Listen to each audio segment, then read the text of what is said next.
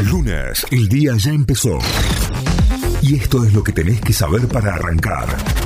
En Notify. Vamos ahora sí a las noticias. Arrancamos a informarnos con notify.com.ar.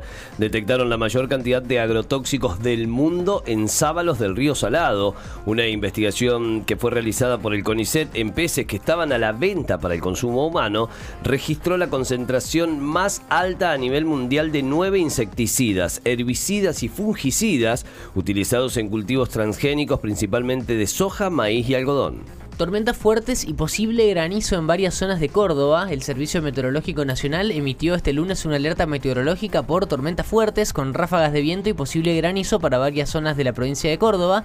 Calamuchita, General San Martín, Punilla, Río Cuarto, Río Segundo, San Alberto, San Javier, Santa María y Tercero Arriba se encuentran entre las áreas comprendidas por el aviso. Al menos 33.000 personas murieron en el terremoto de Turquía y Siria. Turquía registró, registró 29.605 fallecidos y Siria 3.574. Además, cientos de miles de personas quedaron sin hogar en medio del invierno.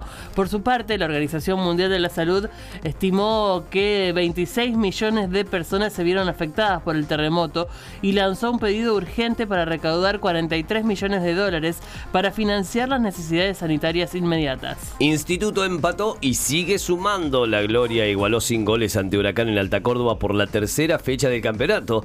El equipo de Lucas Bobaglio es única valla invicta del torneo. Además, ayer River le ganó a Argentinos por 2 a 1, mientras que Racing y Tigre empataron 2 a 2. El sábado Talleres derrotó a Acá por 2 a 1 y el viernes en el arranque de la fecha Belgrano venció 1 a 0 Central Córdoba. Hoy se cierra la jornada con Barraca Central ante Unión y Estudiantes frente a Lanús. Notify, las distintas miradas de la actualidad para que saques tus propias conclusiones. De 6 a 9, Notify, plataforma de noticias.